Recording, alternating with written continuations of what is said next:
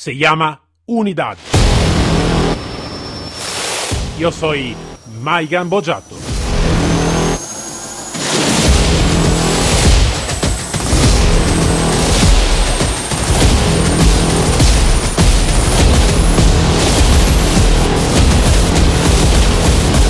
Unidad K9.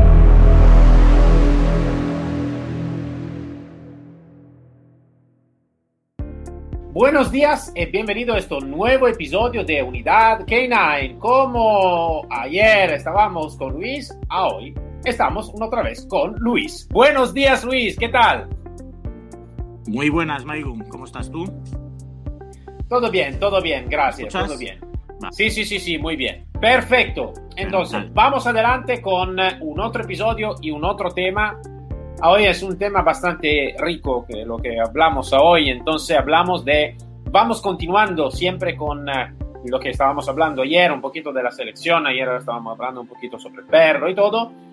Hoy vamos adelante eh, sobre una, una otra tipología de elección que es un poquito cómo se puede elegir o qué ejemplo en la unidad de Luis o en general se puede mirar en, en el ser humano, un poquito qué tipología de unidad en qué tipología de unidad prestar el servicio y la, operatividad y la manera de hacer el entrenamiento, la metodología o si queremos decirlo, la técnica para, para desarrollar después el éxito de, de, salvar vidas al final. Entonces, vamos adelante. Ahora hablamos de la persona. Aquí podemos hablar, no un episodio, podemos hablar, creo, un, mes y eh, todo, no siempre sobre la persona, ¿no? Claro, claro. Pero bueno, al final, fíjate, la persona, yo lo digo muchas veces, ¿no? A veces eh, cuando te llegan las personas con su perro y quieren estar en la unidad, le dan más importancia al perro que a la persona. Y yo siempre, casi siempre, suelo decirles que para mí lo importante es la persona. ¿Por qué? Por muchísimas razones, infinitas. Razones de que la persona es más importante hay infinitas, pero hay una muy evidente.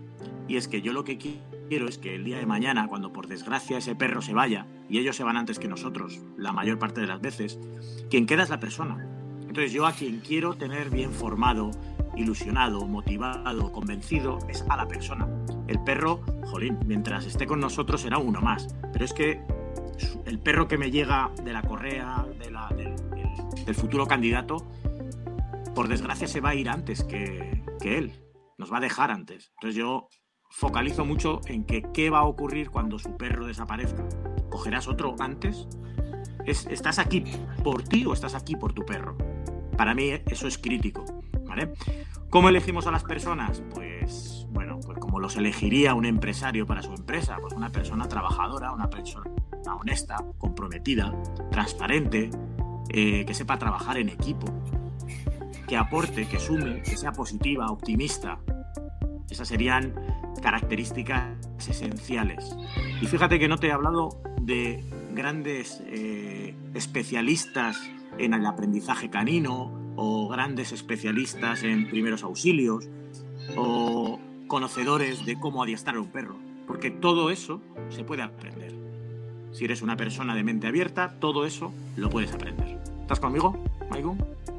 Sí, sí, sí. Eh, en realidad, lo que tú dices, claro, son características muy importantes. Eh, yo te puedo decir otras cosas, tú sabes que este es, mi, es mi campo principal, todo este, porque como tú estabas diciendo, creo que el aporte humano no solo es lo que queda, como tú estabas diciendo, ma también es lo que realmente va a afectar en positivo tanto como en negativo eh, la vida del perro mismo, ¿no? Cómo piensa el perro, cómo se mueve el perro, qué vida tiene el perro, si, cómo enfrenta el trabajo, tanto como enfrenta la vida normal de día a día, ¿no? Entonces, em, es seguro, seguro, seguro, importantísimo. Eh, yo te puedo también añadirlo de cómo la persona, entonces no sé cómo, cómo va funcionando en, en tu unidad, pero usualmente cuando se puede coger una persona, cuando se puede admitir una persona, a veces este necesita que tardar un poquito, ¿no? Entonces no es solo una charla de un día o eh, tardar un poquito para saber cómo es, cómo es la su vida, ¿no? ¿Qué idea tiene de la vida? ¿Cómo va enfrentando la vida? ¿Cuánto éxito o fracaso siempre, entre comillas, ha tenido en su vida, cómo es la, su familia, cómo se mueve su familia. ¿Por qué? Porque todo esto, claro, me da la idea de los patrones de comportamiento de la persona misma. Entonces, a través de los patrones de comportamiento, eh, son los mismos patrones que seguro después van a adaptar en otro grupo. Entonces, los patrones que tienen nosotros en la empresa es lo mismo, pero al final. La unidad que dirijo, lo primero que hace es pedir un, pequeño currículum. No me hace falta saber eh, hasta el último detalle, pero sí un pequeño currículum de presentación. ¿Vale? Y los candidatos entran en esa condición, en la condición de candidatos durante seis meses. Es lo que tenemos establecido. Precisamente para hacer lo que comentas, ¿no? conocer a la persona eh, eh, un poco más allá de lo que son las horas de entrenamiento, conocer su entorno pues porque te puede dar muchas pistas, porque, porque en un pequeño grupo como, es nuestra unidad, que somos nueve personas en estos momentos, eh, el hecho de que entre una persona más, yo siempre he pensado que tiene que ser una persona para entrar, una persona que haga más valioso el grupo, que, lo haga subir un, un peldaño. Si la persona nueva que entra lo que me hace es bajar un peldaño, no me interesa. Yo necesito una persona que me haga a subir a todo el equipo. El trabajo de equipo es fundamental y es difícil. ¿eh? Es un, primero es un grupo de voluntarios. Cada día que viene un voluntario a entrenar, yo se lo agradezco, le doy las gracias, pero textual, o sea, gracias por haber venido hoy a entrenar, porque podías haber elegido otra cosa, podías haberte quedado con tu familia, podías haberte quedado en tu trabajo remunerado y has decidido venir a entrenar gratuitamente, gastándote el dinero de la gasolina y lo más importante, gastándote algo que nadie te va a devolver, que es tu tiempo. Entonces yo, sobre todo, agradecimiento a esos voluntarios cada día, cada día que vienen a entrenar. Y los nuevos candidatos, pues lo que te digo, que vengan a sumar. Hay gente que aporta unos conocimientos de base muy importantes. Hay gente que, te viene ya con una titulación, por ejemplo, de, de auxiliar de veterinaria, ¿vale? Hay gente que viene con, titulaciones eh, de sanitarias, ¿vale? De, enfermería y demás, gente que viene con conocimientos de adiestramiento canino, todo eso suma, claro que sí, suma en la parte técnica, pero la parte humana, para mí, y creo que coincidimos en eso, es fundamental. Y la persona tiene que sumar a un equipo ya constituido. Eso es un poco más complicado. Y no se hace. imagínate, imagínate, Luis, que según los estudios que hemos empezado ya casi 20 años más o menos, habemos tenido la oportunidad de mirar cuánto realmente el ser humano puede afectar la operatividad, no solo de la unidad K9 en general, ma también la, operatividad del binomio, y es casi por el 60-70% es por el comportamiento que pone en acto un guía o también un instructor, ¿eh? porque cuidado, eh, también el instructor va a afectar mucho eh, sobre, sobre el comportamiento, ¿no? También de, cómo lo entrena. Mm, muchos de, los problemas, ahora tú me estabas hablando de ejemplo de equipo, eh, llegan a un problema y un trabajo que se necesitaría que hacer y para mí se necesitaría que hacer en todos los equipos, no solo de los K9, pero en todos los equipos de policía, protección civil, empresa en general, que es lo del ambiente, lo que se llama el ambiente tóxico, donde eh, claramente la relación entre las personas eh, llegan desde eh, comunicación tóxica, modalidad tóxica que al final van a afectar muchísimo la operatividad, muchísimo la serenidad también del equipo mismo y como sabemos muy bien, tanto como en la empresa y tanto como en la unidad que mueve, sin tener una serenidad, una tranquilidad de hacer el, mismo trabajo, siempre subiendo más, subiendo en positivo más, eh, tenemos un problema, ¿no? Entonces, eh, es, tienes, tienes desarrollado un, proyecto fantástico que, bueno, a los que nos están escuchando les invito a profundizar porque tienes, si no corrígeme, pues un, trabajo, no, sé, no es un trabajo, es un proyecto de abordaje de todos estos problemas en unidades caninas y que, vamos, recomendable 100% que, que ampliaran eh, todo esto de, tu proyecto, ¿no? Porque es muy importante lo que estás diciendo. O sea, una unidad canina en sí es, es un grupo de personas que trabajan en un mismo objetivo. Entonces, cada una de ellas es importante y cada una de ellas puede sumar o puede restar al equipo en sí. Entonces hay que trabajar con cada una de estas personas y con el instructor fundamental. Soy, antes de todo, agradezco mucho a tu palabra, Luis, y sí, seguro que sí. Y ya que tú lo que estás haciendo lo sé, conozco desde tu palabra y sé que para ti también es importante y trabajando también tú en tu empresa y todo, claro, todo eso lo tienes muy claro, muy claro eh, y al final lo, lo, eh, lo, que, lo, que, lo que es es, entonces, entonces muy bueno. Bueno, entonces vamos adelante. Entonces, antes estaba, dime. Pues, no, te, iba, te, iba, a decir que, que pasásemos al siguiente punto crítico. Por este, este. yo soy el y si yo soy el voluntario que quiere entrar en una unidad canina, ¿cuál elijo? Esto. Imaginemos. ¿Dónde voy? Imaginemos que tengo tres en mi zona. Tengo tres en mi zona. que por desgracia, me río porque, porque es una desgracia, son tres que encima no tienen buena relación entre ellas. ¿Vale? Es, es triste. Sí, es, es, triste, pero al final es la realidad. Y entonces vas a una unidad y, te hablan mal de las otras dos unidades. dices, madre mía. Y te vas a la otra unidad y te hablan mal de, las otras. Y dices, madre mía, ¿y dónde me meto? ¿Cómo elijo? ¿Dónde? Porque imaginemos que soy una persona vocacional, que quiero ser eh, voluntario de una unidad canina, no tengo perro, ya lo tendré, quiero formarme la mejor. ¿Cuál es la mejor? Esa es la pregunta, ¿vale? pues es, es muy difícil de contestar esta pregunta es muy difícil. Yo lo que le recomendaría a la persona interesada es que viera eh, en qué entorno se mueve la unidad canina en la que quiere entrar. El entorno me refiero si tiene trato con fuerzas y cuerpos de seguridad del Estado, si está conveniada mm, o no con las administraciones públicas, si son tenidas en cuenta dentro de los planes de emergencia, ¿vale? ¿Qué número de personas constituyen esa unidad canina? Que observe algún entrenamiento, que vea cómo tratan a, sus perros o cómo se tratan entre los propios miembros de la unidad canina. ¿vale? Eh, esto sería un poco lo básico recomendable que yo diría a, algún aspirante, ¿eh? donde tiene diferentes opciones. Que no se coja la que más cerca le pille de casa, porque a lo mejor lo que parece mm, que le va a ayudar luego le va a perjudicar que no se coja una unidad donde llegues y haya un trato no adecuado a los animales, que vea que se utilizan técnicas punitivas o, castigos innecesarios, o donde vea que entre los propios miembros pues no hay buen rollo. Ojo, que esto no tampoco significa que todos seamos amor y paz, que en un momento dado saltan chispas, que esto es un trabajo muy estresante, que nos podemos enfadar. Yo me enfado habitualmente, ¿vale? Y no pasa nada, pero igual que me enfado, me desenfado, pido perdón, disculpas y nos damos un abrazo y seguimos, ¿vale? Esa sería la actitud para mí positiva. Alguien que sea capaz de asumir sus errores y que incluso el instructor sepa cuándo se equivoca y que pida consejo y no sé, este sería un poco el, consejo.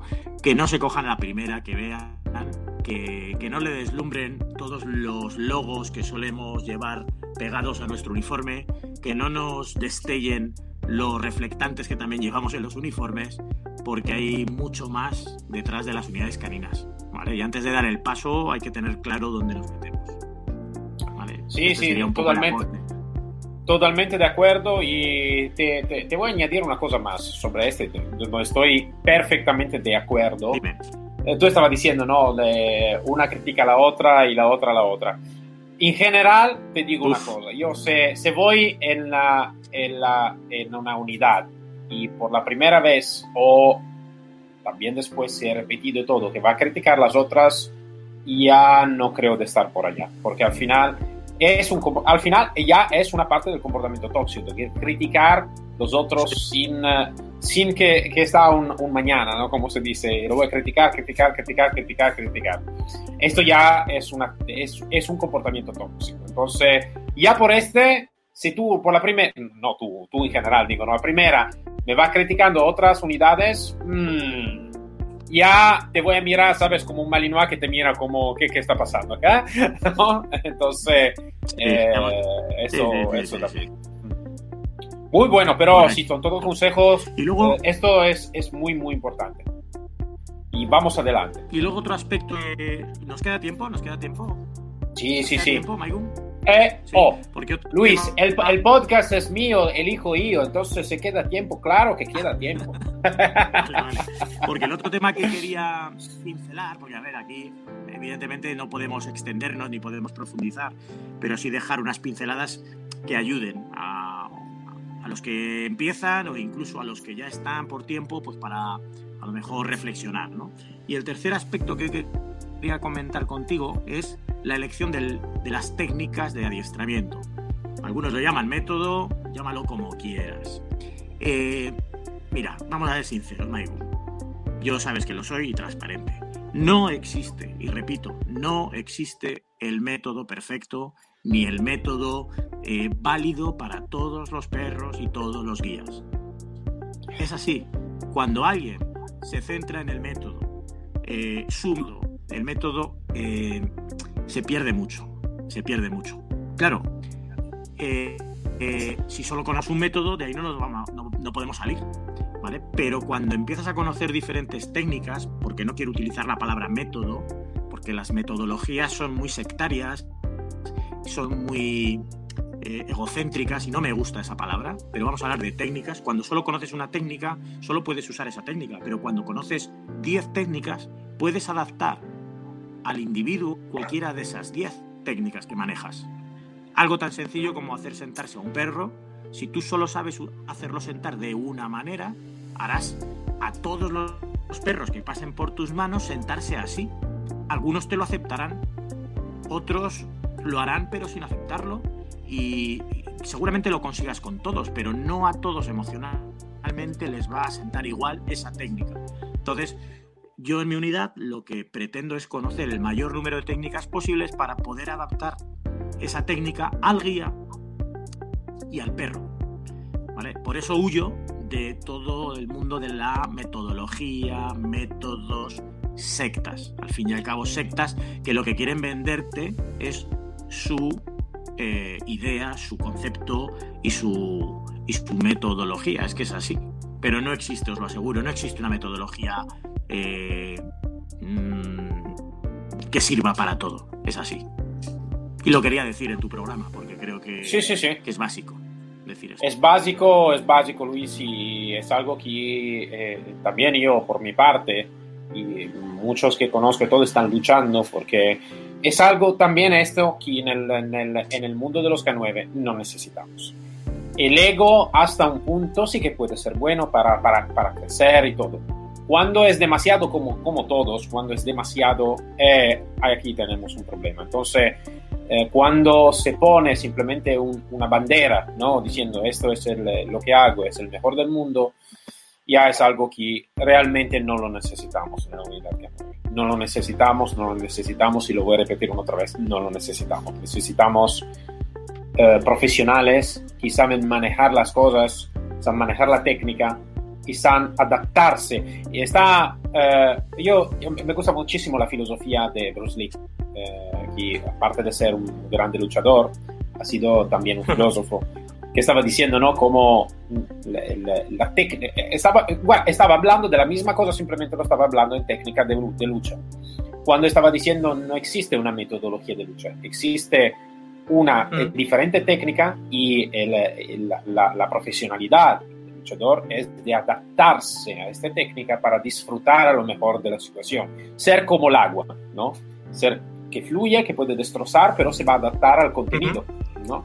Entonces, yo creo, me gusta muchísimo la filosofía de Bruce Lee, creo que se puede adaptar también esta filosofía al nuestro, al nuestro vario mundo de la, del, del K9, ¿no? ¿Qué piensas?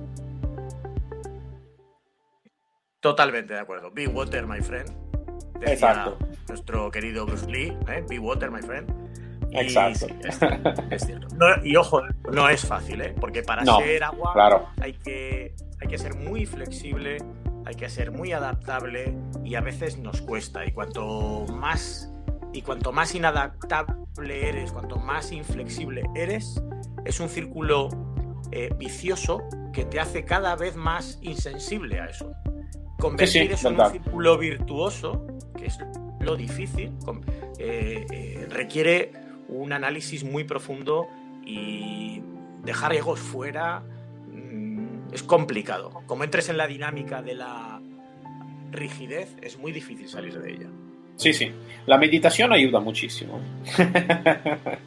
la meditación sirve muchísimo, muchísimo. Bueno, Luis, como siempre, mira, en este podcast hablamos de todo, también de filosofía. Aquí, está. Alá, Hombre, así que tenemos, ¿no? ¿Ah? Escucha, es que la, la, filosofía es la base de la vida, ¿eh? Es así. Al final sí, al final es así. al final es así suena a, suena a colegio, a instituto, a universidad y abrir libros, y a veces no nos gusta abrir libros, pero la filosofía es pensamiento y, actuamos en base a nuestros pensamientos. Y, claro, sí, es lo que rige desde que nos levantamos por la mañana. En el entrenamiento de perros, la filosofía, la filosofía es un, es un pilar fundamental. Y porque, porque tú decides lo que quieres hacer. Si quieres hacerlo de una manera o de otra. Esa es la filosofía. Y luego las técnicas vienen después. Absolutamente de acuerdo, Luis, absolutamente. Luis, ha sido un placer. Nos queda también un otro episodio contigo y después miramos si, si lo hacemos una otra vez porque eh, con todos los invitados siempre van a, se empiezan también muchos, muchos temas siempre muy interesantes, entonces que se pueden desarrollar también en otro, en otro episodio. Entonces, para, para ahora empezamos con los tres. Entonces, perdón, muchas gracias una otra vez por estar aquí con nosotros y haber dado tu eh, tu tiempo por, por, compartir conocimiento con nosotros. Muchas gracias, Luis. Maicon, gracias a ti. Cuidaros mucho, cuidaros mucho, que esto no va de broma, ¿vale? Hay que ganar al claro, claro. Un abrazo. Un abrazo fuerte. Para todos nos encontramos el próximo episodio de Unidad K9, siempre con mi Maigan y o con Luis o con un otro profesional y una otra historia. Hasta luego todos.